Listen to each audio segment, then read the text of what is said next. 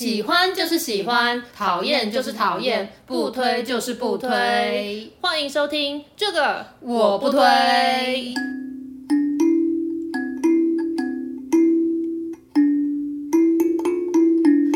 家好，我是编辑小姐 Yuli，我是瑶瑶之红，欢迎大家收听最新一集的这个我不推。那我们在上一集的时候呢，因为是谈到关于面试，然后还有就是写履历求职的部分，嗯、并且我们有预告说，哎，在这一集呢，我们就会谈谈关于就是新人进入职场之后该怎么去应对进退的内容。没错，就是你要怎么撑过你的试用期，就是当你得到你这份梦寐以求的工作的时候，你应该要怎么做才能够让你在这边就是在这个职场生存下来？像我觉得有很多。呃，新鲜人会觉得说，职场上就是呃，跟在学校比起来了，会有很多繁文缛节，因为会说你要打招呼啊，嗯、或是你有些公司的规则要遵循啊之类，然后觉得这个很烦。我不是只要能力好，把事情做完就可以了吗？但当然，如果你在职场已经混了几年，你有你的实力了之后，这些谈繁文缛节当然会显得很烦。可是当你是一个新人进到这间公司的时候，因为你的同事和你的主管，他们不知道你的能力到底在哪，对，也不会一进去就有办法让你展现你就是高强的实力之类的。所以一开始最重要的。是要展现出你的热忱跟你敬业的态度，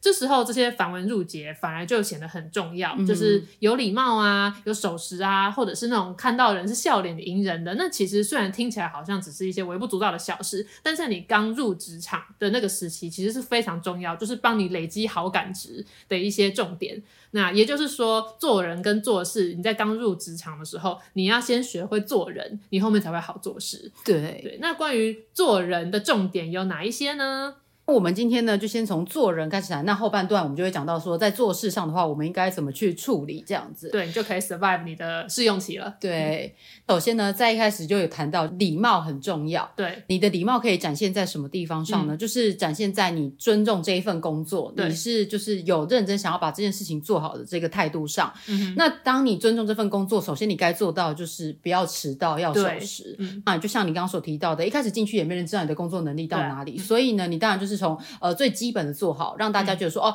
基本该遵守的你都能够做到的一个人。嗯、举个例，就像我们公司之前的一个新人，那他后来没有过试用期，就是他在一开始进到公司的时候，我们有先说一下，就是我们公司的工作时间嘛，就是从早上十点到晚上七点。嗯，那十点到十点半是一个缓冲时间，就是你可能遇上塞车啊，或者是怎么样一些什么小意外、小插曲这样子的一个缓冲时间，反正就是最慢你要在十点半前来上班这样子。嗯、那他不知道就是是我们不知道是我们没说清楚。还是他的理解有问题。对，你明明是十点前要到公司，但是他都大概十点二十几分或者十点十几分，然后才压线到公司。我就想说。你还是个新人，我不是想要以一个什么老屁股的姿态在那边就是叫他做这种事情，对，就只是觉得说，嗯，你真的有想要做这份工作吗？嗯、那你为什么展现出来给我看到的一个态度是说，你就是只是呃得过且过，对，对，就是得过且过，然后我该就是反正我也是准时出现的，我也是有来上班啊，就这样子的一个感觉。哦、嗯，对，所以我就觉得就是呃，当你还在一个试用期的时候，当然我们会告诉你说有这一个一些。呃，缓冲的东西，一些空间什么，嗯、但是你不应该把这些视为理所当然的，就是不要把别人给你的方便，然后把它当随便这样子。对，我记得我刚开始当新人的时候，我都超紧张的，因为那个时候我们的就是我们的前老板嘛，就是你之后才进来。那我那时候刚进去的时候，我其实都很紧张，我都会提早到，就我觉得我好像不能比老板晚到，嗯、我希望我老板进来的时候我已经坐在那边了。对，所以我就都会提早一点到公司。但因为我老板都很晚来上班了，反正 对，所以我都会算好他来之前大概十五分钟，我就要先做好，然后就是 settle down 已经打开那个。Word 开始在工作了，对，那我觉得那个职场的紧张感真的是需要一开始很重要，因为后来他就有夸奖我说说，哎，玉里很好哦，就是都很自律，怎么样？对，就是你新人为什么？我觉得其实你应该是要提前到公司的原因，还有就是因为呃，你对公司的内容其实也都还不熟悉。那其实你每天早上早点到，哦、你也可以就是坐在座位上好好想想，说你今天要处理哪些事情，可以就是给自己整理一下，并且就是让自己的心情是进入那个准备要工作的一个状态，这样。对，还有吃早餐，就是以前我在。上班的路上会先买好早餐再进公司。嗯、那如果你算好好，假设说我十点半进公司好了，那你可能十点半到十一点还在吃早餐。对啊、那你的主管来了，就是看到你在吃早餐的状态，感觉就很像说你拿公司的时间来做自己的事情。对，在那边吃饭这样子。没错。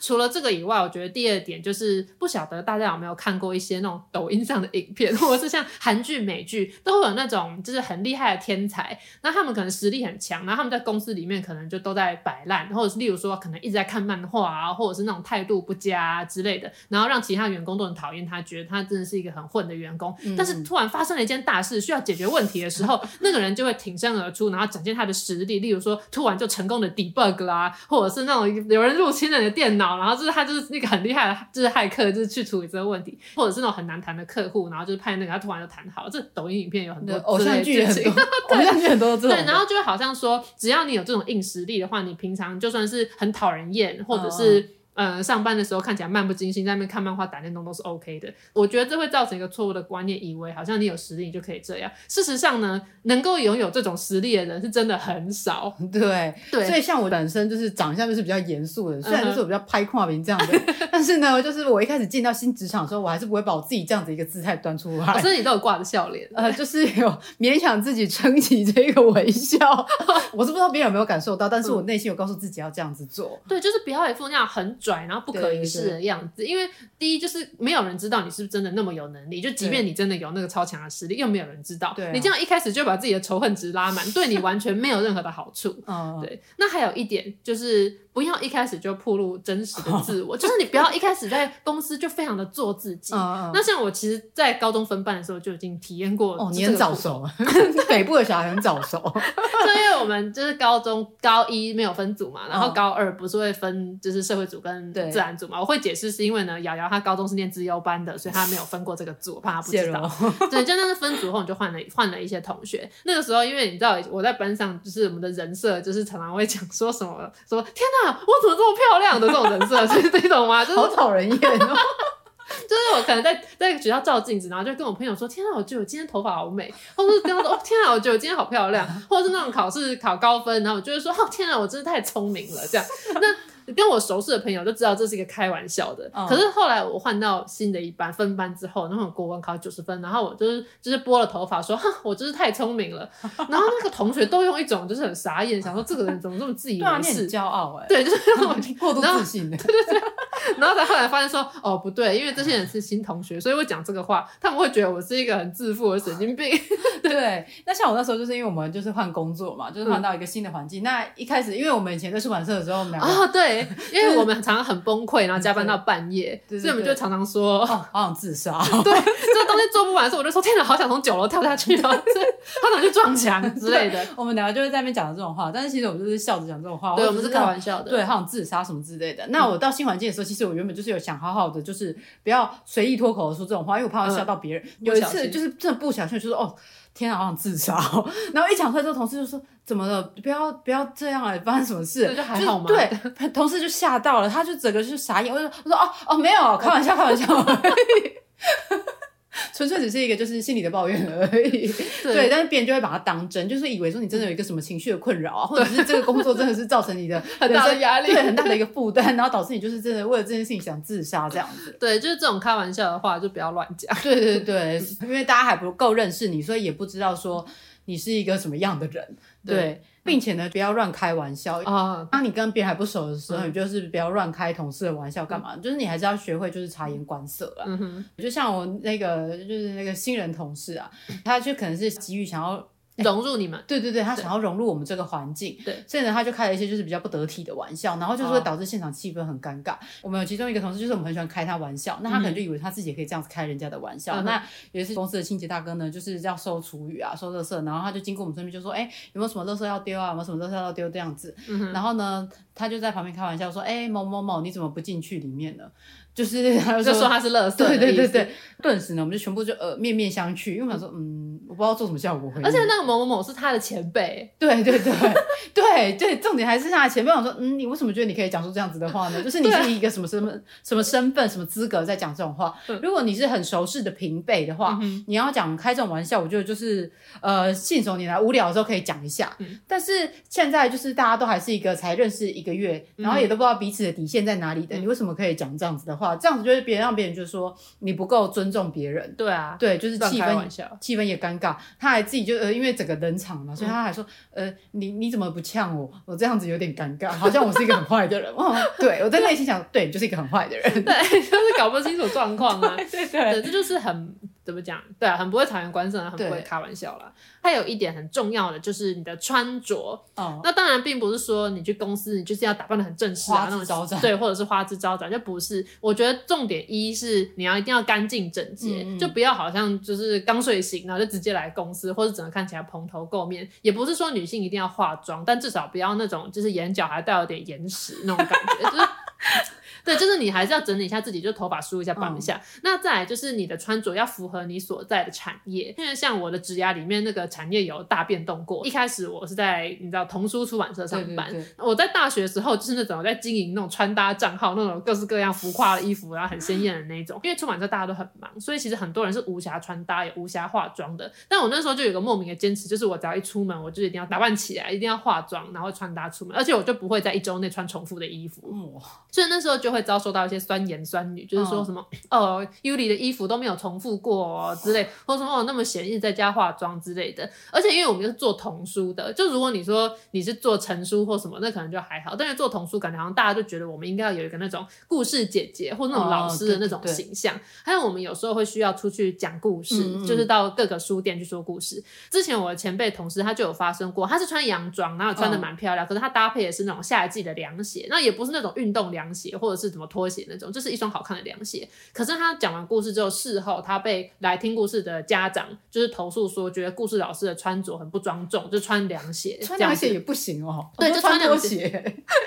对，所以后来因为这件事情就被反映到我们主管那边去了，哦、所以主管就跟我们讲说，以后我们去说故事的时候，你要穿着端庄得体。啊、哦，什么是端庄得体呢？后来得出就是最好的。最好的穿搭方法就是你穿衬衫，然后长裙，嗯、然后娃娃鞋就是包鞋那种，然后头发最好就是梳的干净整洁。就是你看那个电视上的那些那些什么什么姐姐，什么什么姐姐怎么穿，那大部分都是那种有点蓬裙的那种感觉。嗯、所以我在做那份工作的时候，我真的有超多那种动物印花的衬衫啊，还有那种中长裙啊，跟一些很优雅的鞋子之类。嗯、后来呢，我转职到时尚杂志，这些衣服我都从来都没有再穿过，因为太可爱了。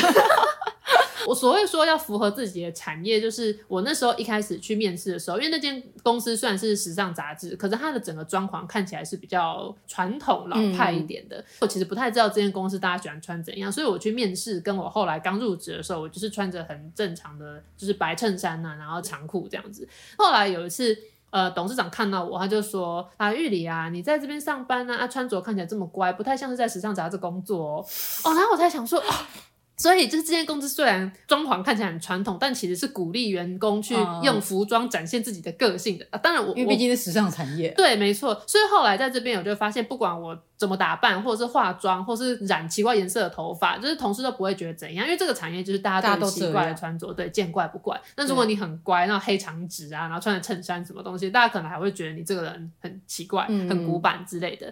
平常在公司穿搭，你可能准备一双拖鞋，或是你穿的比较轻松，你无所谓。但我会强烈的建议大家可以在公司里面准备一套稍微比较正式的服装，嗯、例如像西装外套。你知道，任何一种服装只要搭配上西装外套呢，就有一种商务正式和利落的感觉。你说平时就算只是随便穿个 T 恤，然后你就是穿上这个外套，对，就加分了。对，没错，你本来穿个 T 恤去上班，哎，你加上个西装外套叫什么？Smart Casual。对，你整个那个气质就会不一样，就你会看起来说，哦，我是真的有认真在面对这件事情，可是我又不无聊、不古板这样子。或者是因为以前如果在时尚媒体工作的话，你要出席一些那种呃品牌记者会，然后还有会有一些 After Party 什么的，嗯、所以你就会需要准备一些高跟鞋或者是一些洋装什么的，所以我也都会准备一套在公司，因为有时候那个来的很突然，就说，哎，待会有个记者会，你去参加这样，而且赶快换装，然后化妆什么，所以就是可以准备一套在公司。就如果你不确定你今天会不会遇到。就是需要正式打扮的场合，你就可以都准备在公司。对，像你刚刚提到，就是有些产业的话，它会比较注重就是你的穿搭打扮。嗯，我们上一集其实没有提到，就是当你在面试的时候，一些穿着的部分嘛。哦、假如你是要面试像是美编或者是设计师的这个工作的时候，嗯、我们都会就是在面试的时候，我们就会看说，哎，你的穿搭是不是有你的个人特色？嗯、就算没有什么太过突出的特色，也希望你看起来是一个呃懂搭配，也就是一个有 sense 的人。毕竟你要做美编或者是设计师，那这种东西都是需要有美感的，对。那如果你的穿搭就是很不 OK 的话，我们也没办法相信说，哎、欸，你做出来的作品说会是一个什么多棒多突出的内容。对，没错。所以可能是我不知道是华人的社会还是怎样，会觉得好像外表是很肤浅的东西。嗯、可是其实外表它是稍微有点重要的，因为它就是第一印象嘛，对，你没办法去改变人家对你的第一印象。所以就是有时候适时的放一些心力在经营自己的外表是很重要的。嗯、因为之前在前公司的时候，有一次就是公司其他同事要面试美编，因为那种 in house 的美编，然后因为来面试的那位美编。看起来穿着就有点邋遢之类，然后后来他面试完之后，我就说：“哎呀，你今天面试怎么样？”他就说：“面试这个美编，我第一眼看到他就觉得应该不太 OK，因为你是做的跟美感有关的工作，嗯、可是你却连自己的服装都那么的不在乎，就是会怀疑他的专业能力。嗯，对，所以可见这个是真的蛮重要的。对，所以就是进到新的职场，嗯、我觉得就是经营你的个人形象是一件蛮重要的事情。对。而且你把自己整顿好，再出现在公司，其实也显现出你对这份工作的慎重跟重视。对对对对，对，没错。好，那刚才那些基础的技巧协助你一开始累积了你的好感度之后呢，嗯、我们就要把这个好感度呢转换成我们在工作上面的积极度。对，因为如果你只是一个就是很有礼貌啊、很守时，可是你的事情做不好的话，那是不行的。对，因为最后还是被跨破卡去，就是想说，哎呀，你只是会演会做人，啊，事情根本都做不好。对，没错，就是如果前面那个好感度累积过度的话，你就变成一个那种爱拍马屁的家伙，就是不行。要如何展现对这份工作的积极度呢？我觉得有一点很重要，嗯、就是你老板交代你做事情的时候。你要把这件事情做完全，或者是说，如果你不知道老板什么意思，你要再问一次。那像我自己的经历是。呃，那时候我们公司来了一个实习生，嗯、因为我们那时候时尚杂志我们会需要拍摄或什么，那他也是相关科系，理当来说他是因为想进入这个产业才会来我们公司实习。对，那那时候我们每一期都要拍艺人啊，一些封面啊，或者是内页采访的拍摄，我们都会让他跟拍，就让他知道说那整个拍摄大概是怎么一回事。嗯、那时候因为他是实习生嘛，所以我们就是会派给他一些呃比较基本的工作，对，例如说呃假设今天我们拍一个艺人，然后他要拍三套好了，嗯、那他拍完第一套的时候，他不是换装吗？嗯、那他换下来那些服饰配件，我们其实就会需要有人先去把它整理，因为其实这整个拍照节奏是非常快的。我们那些穿着的精品服饰都是商界来的，嗯嗯，所以有时候呢，假设我们今天借了 Dior，那他可能会说什么啊？我们三点快递就会来收走，因为还有下一家媒体要拍，所以其实有很多时候那个时间是压得很紧的。哦、那如果假设说他三点要收，还有下一家要拍的话，那我们就会赶在三点之前先把 Dior 这套拍完，然后让快递来收走。嗯、这只是举例，对，那。那个时候呢，我们的某艺人就是拍完第一套，那我知道那一套之后，那快递会来收，所以我就跟工读生讲说，哎，这个衣服你先帮我收一下，这样，他说好。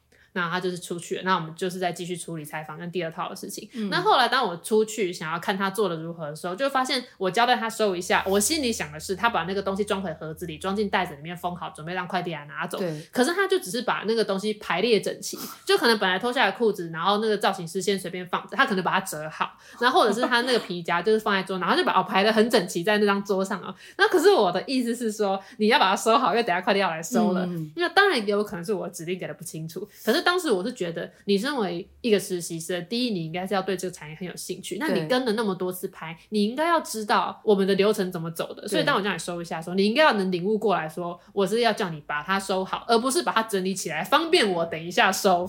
对，就是我觉得一件事情，你把它做到六十趴，跟你把它做到九十趴是很不一样的。对，因为理当来说，应该是你把它收完之后，我来大概检查一下有没有漏掉或什么。OK，那就让快递收走。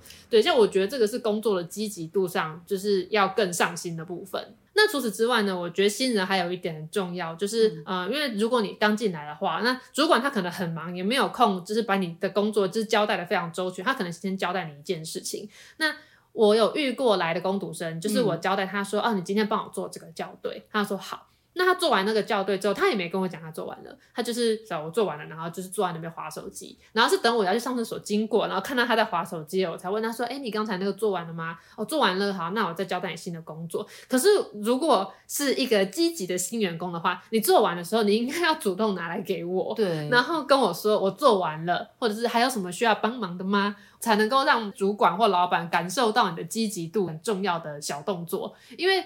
如果你没有主动去问的话，那你的同事或是主管、老板可能都很忙嘛，他你可能就闲在那里了。那或许有人觉得这样是赚到啦，但我觉得如果你是很想在这间公司留下来，嗯、你想让大家觉得你很积极的话，你其实应该主动去问。呃，这就让我想到，就是我们之前一个就是新人，我们 PM 会先交代工作嘛，嗯、就是说，呃，可能客户有什么什么需求，嗯、希望说可以提什么样的内容这样子，嗯、然后再请他去准备。对，然后呢，我就是跟他整个 brief 完说，哦，客户的需求是什么什么之后呢，他就跟我说，这个东西最晚什么时候要？听 听到这个，想说，所以你是想拖到什么时候？对，所以你想怎样？你想给我拖到什么时候再来做这样子？嗯、然后我还是有给他一个时间的，对，嗯、但是内心就很不爽。但其实我想说，其实他问的这个问题也没有错，对。但是他就是问的方式让我觉得他是一个不积极的人，是一个消极的人，嗯、想把什么事情都拖到最后。嗯。那我就想说，如果这个要改善的话，他应该要怎么做？后来我想想，如果他问我说这个东西什么时候要？嗯，对，这样子的话，我就不会觉得那么的。不爽，就是说你是不是想想拖延什么？你以为现在还是学生吗？对，交作业是不是教授规定十二点前交？你就真的十一点五十九分五十九秒这样上传上去一样？对，因为我就是大学的时候就是会这样。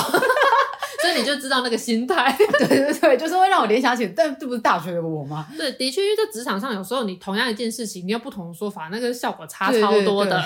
再来就是讲到说，呃，在积极度跟一个刚刚提到的察言观色上面，就是中间我觉得要取得一个平衡。嗯哼，对，因为像我之前就是刚换新工作的时候，进到新职场嘛，不熟，然后我就是那种比较内敛，我会是就是先开始察言观色的人。嗯哼，对，所以我就是还在看说，哦，我应该要怎么做什么。什么事，所以就会变得，我有时候就是会比较。呃，不会主动去做什么，但我内心也一直想说，哦，我要做事，要做事，这样不能问白领薪水嘛？嗯、对 对，所以就有一次呢，就是发生了一件事情，然后就让我就是比较呃彻底的有一个改变。那那一次的情况就是呢，我们要拍一支影片，就是客户要拍的形象影片，有一个工作群组，是我跟我主管，嗯、还有就是拍片的那个团队，就是有制片啊、导演什么的。嗯、我那时候在一开始的时候，是对于呃拍片概念其实还没有那么完整，就是我可能很多的那个细节我是不知道的，因为我主管也在里面，所以我就有时候就不知道我要怎么去问制片一些问题。就是我想说，呃，这个问题是不是我是要留给我主管来问，嗯、然后留给我主管去跟制片谈什么什么的，嗯、所以我就都没有主动开口什么，我就就只是在群组里面，就是全部的潜水，对，我变成一个潜水的状态。嗯、然后我觉得什么事情对我都知道这个进度什么的，嗯、但是因为如果我没有做事，我主管也不知道说我到底知道了什么。但是因为我那时候我其实我就是有点。怕讲错话，对，然后我就不知道我该怎么做事。然后有一天呢，我主管就忽然就叫我，然后就是叫我去小会议室，嗯、然后就看军会议室，他说啊，臭帅，对，他就说哦，想要问就是那个某某案子，就是你怎么就是做的怎么样啊？因为我觉得你好像就是不够积极，呃，就是没有够主动去问制片一些什么什么事情。嗯、那这些你应该要主动去问他，嗯，什么什么的。然后我那时候就有跟我主管说，哦。这样子我知道了，就是之后我就会主动追，因为我那时候不敢讲，呃，不问的原因是因为我不知道说，就是这是要由我来讲吗？还是是由谁来讲？嗯、我就没办法拿捏到那个。尺度，就是我该做到什么样的一个状态。哦、所以从那时候开始之后，我就知道说，哦，所以其实很多事情我都是可以主动出击，我不用就是等着别人发号施令叫我做什么，我再去做什么事。嗯、啊，对。不过这也是要感谢我主管给我机会了。啊，如果他没有给我机会的话，我就离职了。对，没错。所以这个其实是当你不确定你到底要摄入到什么程度的时候，其实应该要直接去问主管。对，我那时候应该要这样。对，就是他是希望你能够直接在群组里面沟通，还是由他来沟通，然后再对你这样子。对对对。对，所以就是要主动去询问，就是如果你不确定的话。就你要跟我一样。对，你如果一直察言观色的话，你会不知道你要关到什么时候。对，然后别人也不知道你们在做事。假如说我花钱，然后请你来这边干嘛？潜水啊？对，没错。哦，然后我想到我自己的案例，呃，我们工作常常会需要提文案嘛，就是写文案。那那个时候一开始的时候，我如果写文案，老板不喜欢，就是写一个被打枪一个再重写，然后又写又被打枪又重写，然后那个过程就是非常非常折磨的。那所以后来我就想说，那如果我一开始就写两个给老板挑，对，会不会起到一个就是一个。那叫什么定锚的效果，让他觉得我就是要在这两个里面挑。那后来我就真的写两个给老板挑，嗯、那老板就是很满意。我觉得并不是因为我的两个文案都写得很好，而是我给他做选择，或是我多写了一个文案这件事情，让他觉得我就是很有热忱，对然后真的有想要做文案这件事情，就是让他对我的态度好像又变好了，就觉得说哦很不错哦，真的对，所以我就多提了一个，他并没有要求我提两款。哦、那当然只是因为我前面很挫折，所以我只是决定要提两个给他选，试试看。嗯、那这个是一个成功的策略，所以可以提供给大家参考，就让老板觉得你有积极，然后也让他就是逼迫他要从这两个里面选。但如果那两个都写的很烂的话，那就没办法，你可能还是要重 写。但至少你知道，就是这两个方向不是老板想要的，对，你就可以再换个方向想。对，或者是可以问老板说，那有没有期望的范例？对啊，对，就是你刚开始进去，如果你不确定要怎么做，哦、你是可以询问说有没有过去做的很好的范例让你参考。对，对，就是有一些企划书你不确定怎么写，你之前没写过这种的，你就可以拿一些旧的这个方式来看，就是不用自己在那边瞎猜。对对，然后你主动去提问说有没有范例可以看，也是一个积极度的展现，嗯嗯，因为你希望可以做的跟以前的员工一样好。对，就是想要主动学习的一个心态要展现出来，这样子。对，那再来呢，就是做事，嗯，除了展现积极度之外，嗯，再来还有就是你不要找借口。对对，就是犯了错。你就是直接承认说，对，是我犯错，你不要就是为自己过度找一些理由。哦，是因为那刚才什么什么，对对对，是因为设计怎样怎样怎样。对对对，哎，因为昨天猫一直叫，一直叫我睡不好，所以早上睡过头。真的有人用这种理由吗？我不知道，我乱举例的，就是像这样子的一个概念。因为你用这样子的形式在说话的时候，你当你还是个新人的时候，我们就会觉得说，哎。你只是想，你只是因为怕被骂，所以找个理由，嗯、找个借口，然后想要糊弄过去这样子。你不如就是勇于承担，说哦，我觉得我没办法，或、嗯呃、我没办法，听起来太负面。应该说哦，我觉得这个对我来说可能有执行上的困难。那我那但是你要再提出一个，就是说，哦，我觉得说不定我可以怎么做。对，然后还让别人说，哎，你不是一个纯粹只是找借口，嗯、然后只是在那边一直辩驳说啊，这都是别人的问题，什么什么这样子的一个人。嗯，因为我觉得呃，我们大家在被骂的时候，其实会习惯性的要为自己辩解。对对对。可是当你反射性的要为自己辩解。的时候，你就是要注意一下，你讲出来那个话会不会听起来很像只是在推卸你的责任？哦、对，因为当然有时候你可能的确是被害到了，嗯、例如说那个设计就是晚给你了，导致你无法如期交稿。通常这种时候呢，但这可能就是不是新人的部分，因为这是我后来自己得出的，就是我会先为自己的疏失道歉啊。其实我没有疏失哦，我就说啊，我应该要更积极的去提醒那个，啊、对，我我应该要更就是提提前一天提醒他，但是我却没有做到这件提醒的，我错了这件。那可是你就要想说，哦，是因为设计没有准时给我。对，我应该要再提醒他一次，这样子你同时承认了你的错误，显得你是一个负责的人，嗯、但是呢，你又说出了其实主要问题是出在设计的头上，对这样子就是一个比较两全其美的做法。当然、嗯，这是我摸索了好多年才那个。那当然，大家如果想知道我摸索如何不要怕被骂的过程，可以去。听那个上一季的那个怕被骂我不推那一集，详细的记录了我如何在职场上生存，对的一个口诀这样子。然后再还有就是别人交代你事情的时候，你不要都先说哦，好麻烦哦，对，听了就生气。这是我前老板，我们的前老板告诉我的，就是他最讨厌听到一句就是好麻烦，他想说，嗯。你来上班了，你还怕麻烦？对，你要不要回家？对，我刚才一瞬间不知道怎么讲，就他想说这件事情当然是麻烦，所以我们才需要大家一起做。对，那我交代你，你还嫌麻烦？不然难道是我老板自己要做吗？对，还有一个就是不要说没办法哦。对对，如果你说没办法的话，那就会显得第一你能力不足，因为其实没办法可能是这个方案没办法，那你要有变通。你直接说什么我觉得没办法，嗯、那其实就是显得好像我完全连试都不想尝试啊，因为我们那个。杂志业 还是只有我们部门，就是流传着一句话，叫做“没有落不好的版位，只有做不好的美编”。对，就是你没办法说，就是人家给你个素材让你排版，然后你就说哦，这个没办法，就是其实是超级不专业。你一定至少去尝试，然后就说嗯，我按照你的想法做了，然后可是做出来是这样，你觉得如何？这样对，又或者是如果你是更积极的人的话，嗯、你就是可以照呃他们的想法做了一版之后，你可以在自己就是照你自己的想法也做另外一版，两版一起提供给就是长官比较这样。对，就是一看你就知道哪一个才是真的有办法做出来的。对、嗯、对，但是我觉得新人可能就是一开始要做到这些操作可能比较困难，但是我觉得你可以把握一个原则，就是不要做负面表述和不要抱怨。就是老板交代你的事情，你就不要说好麻烦哦，或是没办法，或是就是哈这种的，就是 这绝对不要，对，会显得。自己真的很无能，的确。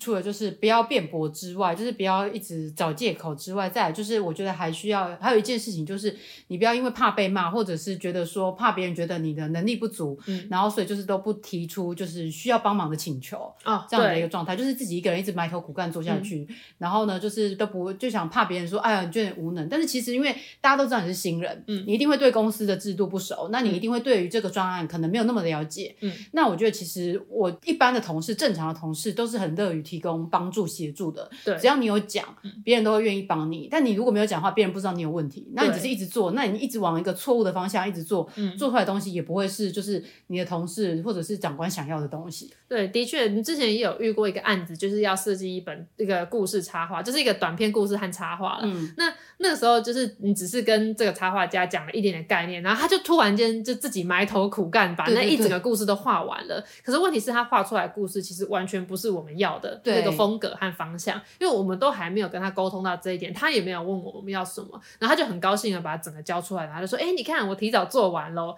但是问题却是他做那个东西。不是我们要的，对，因为就是他这样子做完之后，我们其实也很困扰，因为你要跟他说，呃，你这个做东西通通都不是我想要，但感觉好像又会打击到他，对，很伤人，对，对，这样子很伤人。可是这个东西就真的不是我想要的啊，对，你总不可能硬塞着要我把它吃下去吧？对，对，所以这就是会造成别人的困扰，然后你自己也在那边多花时间做一些没必要的努力，这好像就是想要展现积极度，却有点展现过头，对，或者是方法有点不太对，嗯。嗯积极应该展现在，就是我积极的弄清楚我接下来要做什么，对，再把它完成，而不是我就是抢先把它完成，然后期待得到奖励。对，就是、没有，对，这只会造成就是大家的困扰、呃。对，也不知道如何去跟你沟通这样子、嗯。那我们也不知道说哦，你目前的想法到底是什么？你为什么会做到这样？嗯哼。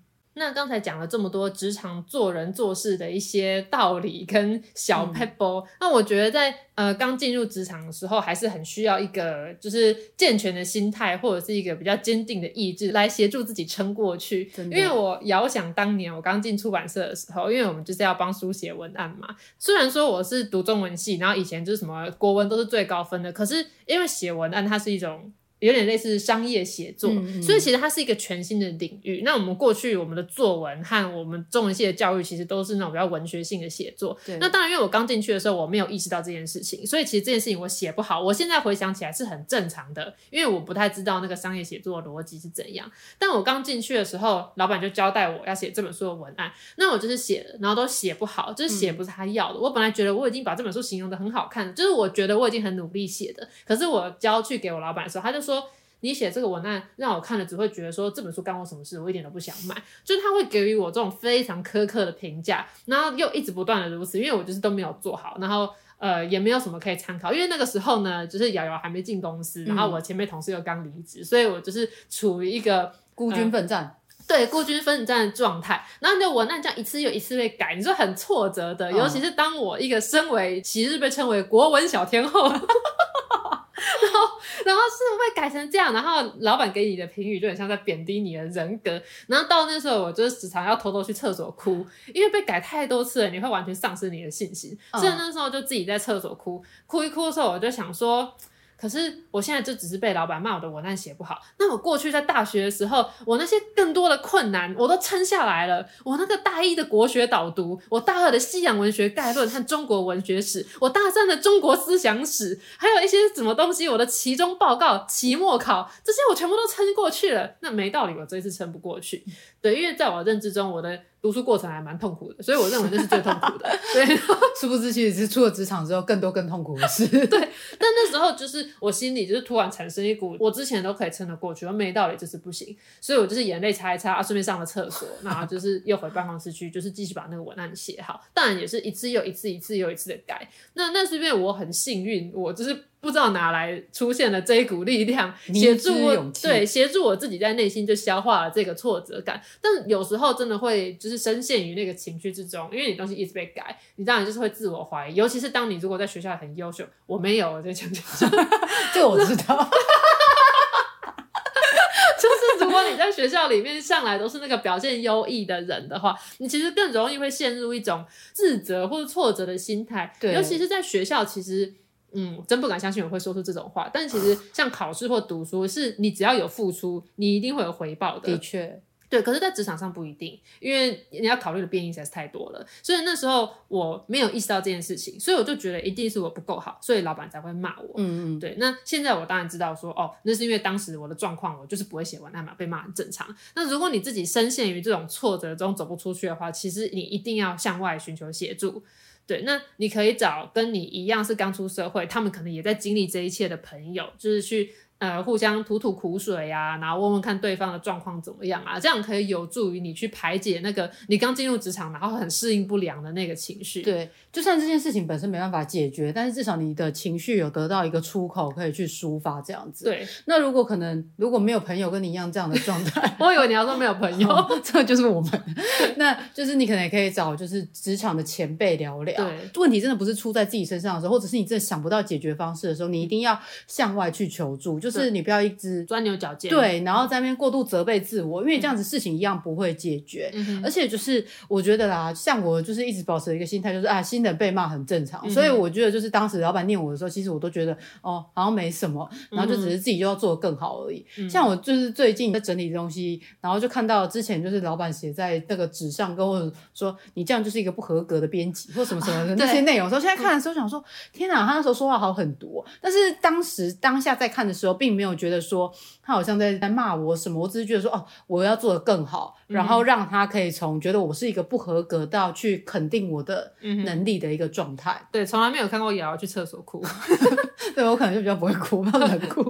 对，再来还有一点很重要，就是刚才讲到说你的东西会一直被改，它除了会让你的挫折之外，其实它也有一点像在学校，就是你交了作业，然后你东西被改，然后你就只要下次把它写好就好了。那当然在学校里面这个东西很单纯，就是你这件事情做不好，你不会影响到其他的人，就是你自己的成绩不好，而啊，你如果这一次没考好，你就下一次再考好就好了。那在职场非常非常不一样的一点，就是你在职场上，你一件事情做不好，你可能会影响到整间，呃，不要说整间公司太夸张，可能你会影响到整个团队。就例如说，你这个商品如果出了什么纰漏，然后出事的话，可能影响到是你们这一整组的业绩，嗯、那就连带影响到可能你们今年的年终奖金。对，就其实那个东西是牵一发动全身的。再来就是你在学校犯的错，你通常会得到第二次机会，大家会鼓励你一定要改过向善啊，基本上给你机会。可是，在职场里面，你很可能这件事情错了就是错了，他就不会再有第二次机会了。尤其是像我们做出版的，就是最容易发生，就是你呃你的书上有错字，你印出去你错了就是错了，你没救了。对，你说要补救，你可能就是要整批回收，然后就付出了双倍的成本。嗯、所以那个这我觉得它是一种就是职场上的紧张感。对，就你要知道你在职场上跟在学校不一样，你是不能存有侥幸心态的。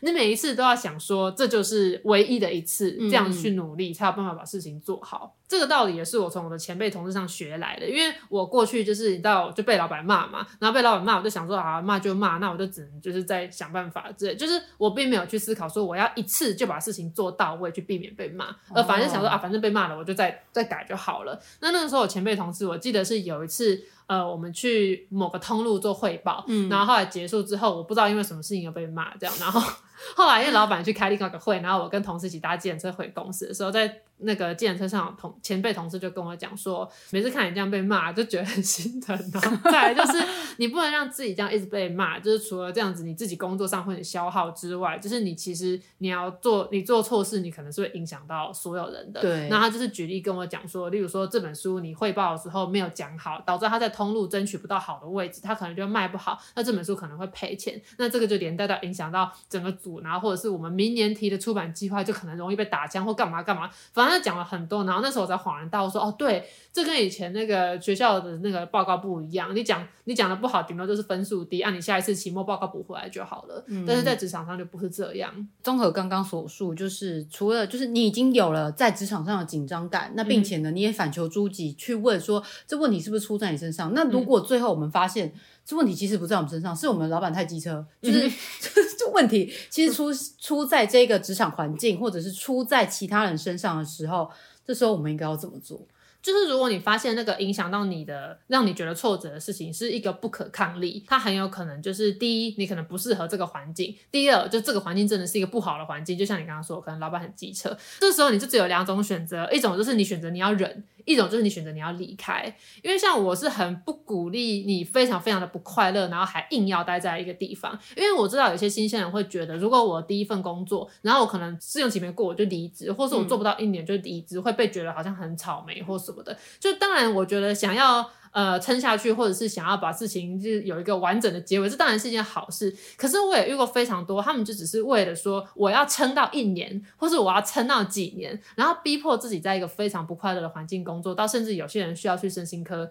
看医生什么的。我觉得这是完全没有必要的。就是今天如果你生病了，你真的就是要果断的离开。原本你工作赚钱是为了要可以有成就感，那并且是让你的生活过更好。但如果你因为这份工作去影响到你的生活、你的健康，嗯哼，就这样子，我就觉得就是没有必要为了这份工作这么的努力。对，就是当你开始觉得你身心有点失衡的时候，你要拿出你心里的那一把尺，嗯、看一下那个出问题的是你自己，然后你可以改善。或者是出问题的是你没办法去改变的东西，你就必须要赶紧脱身。对，就是你已经有努力过了，那这件事情还是这样没办法改变，嗯、你真的不需要再硬撑的啦。对，那刚才所说的这些呢，是我们初入职场的应对进退。嗯、那当然，这是我们自己挣扎了很久，以及看了我们的朋友们、我们的后辈们所得出来的结论。这当然一切显得好像就是我们进入职场就有很多要注意的，然后很多很辛苦要注意的一些细节，但是。职场其实本来就是这样，因为很多双眼睛看着你，不只是你的老板，还有你的。你的同事，甚至可能你未来潜在的客户，或者是潜在要挖角你的其他公司，就当你想着这所有人都在盯着你看的时候，你就会在这个新鲜人时期就是格外的用心。那如果你能够在这个新鲜人时期成功的建立你的好的名声，然后建立了你的好感度，那未来你的职涯其实会越走越顺。嗯、那如果说前面我们讲的这些做人做事的道理，你都觉得你不想配合，你不想做，那你还有一个选择就是。你就在家接案，前提就是你要有办法可以在家接案。哦、对对，因为我可以理解有一些那种职场的文化，那是有时候是需要那种高度社会化的人去的确配合，尤其是有些公司又特别估摸，注意细节，嗯、例如天啊，这不要说好了，这。我不要接，对，所以其实就是我们要评估自己。那如果你真的进入你的梦幻公司，你就可以参考我们前面所讲的这一点，尽量去让自己在这间公司里面建立起好的名声。那如果你过了一阵子，发现这间公司让你不快乐，真的不适合你，你就是快逃啊！对，果断的分跟他分手。对，没错。好，说了这么多，我们的结论就是：喜欢就是喜欢，讨厌就是讨厌，不推就是不推。那如果你真的很想要做这份工作，一开始就要学会隐藏自我。那如果你藏不住真心话，那你可能就要有过不了试用期的心理准备，或者是你就可以跟我一样在家接案。那你刚才前面分享这么多是在公司啊？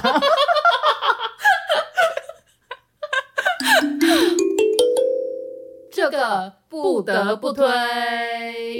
今天的不得不推要推荐给大家的是由国泰世华推出的《Gold Noise 脑内分多金》这张专辑，这是台湾首次有金融品牌跨足音乐界的作品。对，你昨天就是推荐这个歌单给我之后，嗯、哦，我马上听了一下，我就。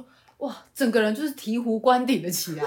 对，他是在二月十七号推出了一张歌单，然后马上就引起了社群上的轰动，因为真的是第一次有银行做这个歌单。那这个歌单呢，它就是把那个数钞和数硬币的声音，然后跟音乐做结合，然后它有分为一些美元啊、台币啊、日币啊、人民币、欧元等等。那它的音乐搭配上也颇具巧思，就是像如果是美元的话，它就是那个数美钞的声音，然后搭配上爵士乐；然后欧元呢，就是数钞的声音再搭配上古典。音乐之前呢，我们上瑜伽课的时候，那个老师都跟我们说，我们如果心烦意乱的时候，就是要坐下来静坐，然后听那个冥想音乐冥想。可是每次我开始播放那个冥想音乐的时候，我都无法摒除内心的杂念，就是都没办法好好的冥想。那这次我发现了这个 Gold Noise 脑内分多金呢，我就使用它来冥想。然后在播放那个音乐的时候呢，我就是想象的那个现金流从我的天灵盖这样子灌注到我的全身，然后随着我的一吸一吐之间，那个金钱的能量就在我。协议内流通，这样我 感觉你的协议都是铜臭味。对，我得到了前所未有的平静。对，然后在这整个歌单的后面，它还有收录的那个就是数钞的声音，那有手数钞的声音跟机器数钞的声音。对，所以你在心灵平静之后呢，再听到那个数钞的声音，马上就激励你去赚钱。真的，我当时听到这个数钞声音，我说天哪，也太美妙的声音了吧！而且大家就是为了生活，你还是需要钱。那你如果原本工作你就觉得撑不下去，你就听听这个声音，对，不要跟钱过不去。没错。好，那这就是今天的推荐，国泰世华的 Gold Noise 脑内分多金，在 Spotify 跟 YouTube 上都可以听到。对，但顺带一提，就是国泰世华没有夜配这集。对，以上是我们今天的节目，我们下集见，拜拜。下集预告，哎、欸，你觉得在职场上什么样的技能最能让你脱颖而出啊？拍老板马屁吧？不是英文。好，下一集呢，要跟大家聊聊许多人的童年梦魇，就是学英文。每周二下班时间大概六点左右，请打开你的 Podcast，准时收听。这个我不推。啊，如果没有更新啊，你就晚点再看一次好了。